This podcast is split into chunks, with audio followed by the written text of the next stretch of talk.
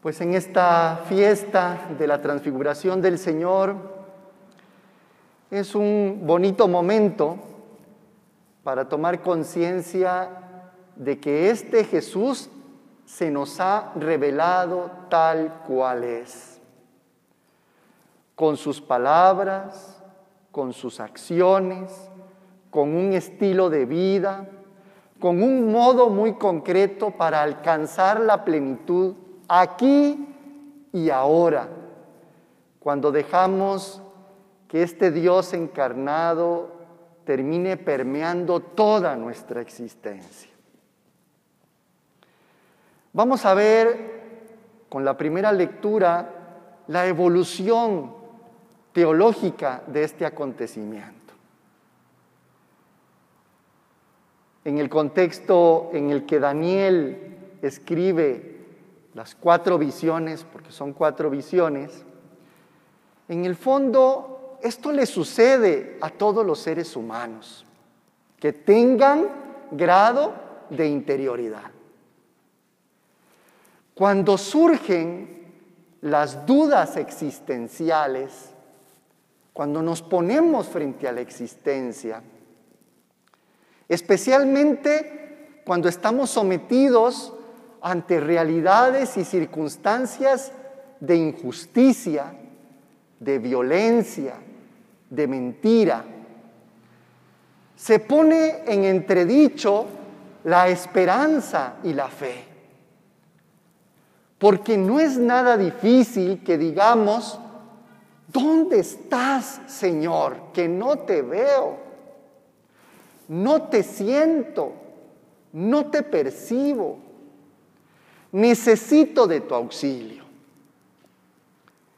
En estos tiempos que estamos viviendo, millones de personas se están haciendo preguntas existenciales de este calibre, porque están tocando con su mano, con la realidad de sus hijos, de su familia, los efectos de la violencia, de la injusticia, de la mentira, de la muerte, con nuestra pandemia que vivimos. Y entonces el grito desesperado es, ¿dónde estás Dios?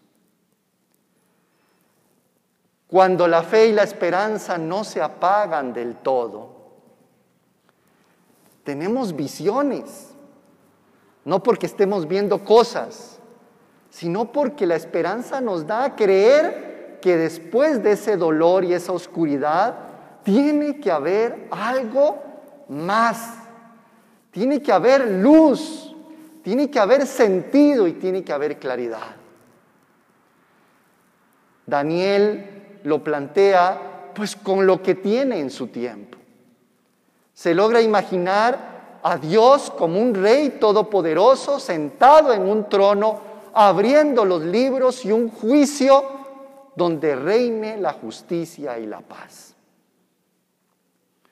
Hay como un hijo de hombre a su derecha que luego se utilizará para compararlo con Jesús. El paso teológico a la transfiguración de Jesús en el Nuevo Testamento es que ya Dios no está sentado en un trono ni quiere con su dedito hacer un juicio para que haya justicia y paz, sino trae los los suyos consigo y les dice quién es. Una revelación de este calibre no se puede contar así nomás. También logra surgirse la interpretación y la visión. Es que era tan claro lo que nos estaba diciendo que estaba como vestido de blanco de una blancura que casi no podemos explicar. Y cuando esto lo unimos a la historia de la salvación, es como si hubiéramos estado sentados con todos los profetas. Lo interesante es que Jesús no permite que se queden sentados contemplándole a Él. Aquí es la respuesta de la transfiguración del Señor para nuestro tiempo de hoy. No podemos quedarnos sentados viendo la revelación. No podemos sentarnos a misa, escuchar esta palabra, pedir por nosotros y ser indiferentes con lo que pasa en el mundo. No podemos ir a hacer dos horas de adoración, pedir la solución de nuestros problemas y olvidarnos de que el mandato del Señor es transformar el mundo porque hemos escuchado su palabra y hemos visto cómo podemos vivir para que haya justicia, verdad, que haya sinceridad y misericordia.